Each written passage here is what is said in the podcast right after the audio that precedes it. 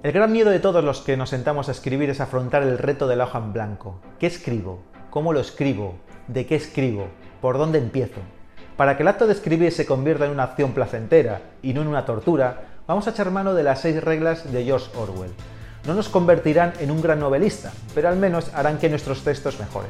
Orwell fue un gran escritor, autor entre otras obras de 1984 y de Rebelión en la Granja, evidente que imaginó el gran hermano al que nos dirigimos, pero esto último es otra historia. Estas seis normas de estilo que todo escritor debe tener presente las aprendí de memoria en la Facultad de Periodismo. En estos en un minuto te contaré más en profundidad cada una de ellas, aunque algunas no tienen mucha explicación. Solo con leerlas te darás cuenta de que tienen toda la razón. Grábatelas donde sea o ponlas en un papel que tengas cerca cuando te sientes a escribir. Tu escritura y tus lectores te lo agradecerán. Ahí van. Nunca uses una metáfora, símil u otra frase hecha que estés acostumbrado a ver por escrito. Nunca utilices una palabra larga si puedes usar una corta que signifique lo mismo. Si es posible eliminar una palabra, hazlo siempre. Nunca uses la voz pasiva cuando puedas usar la activa.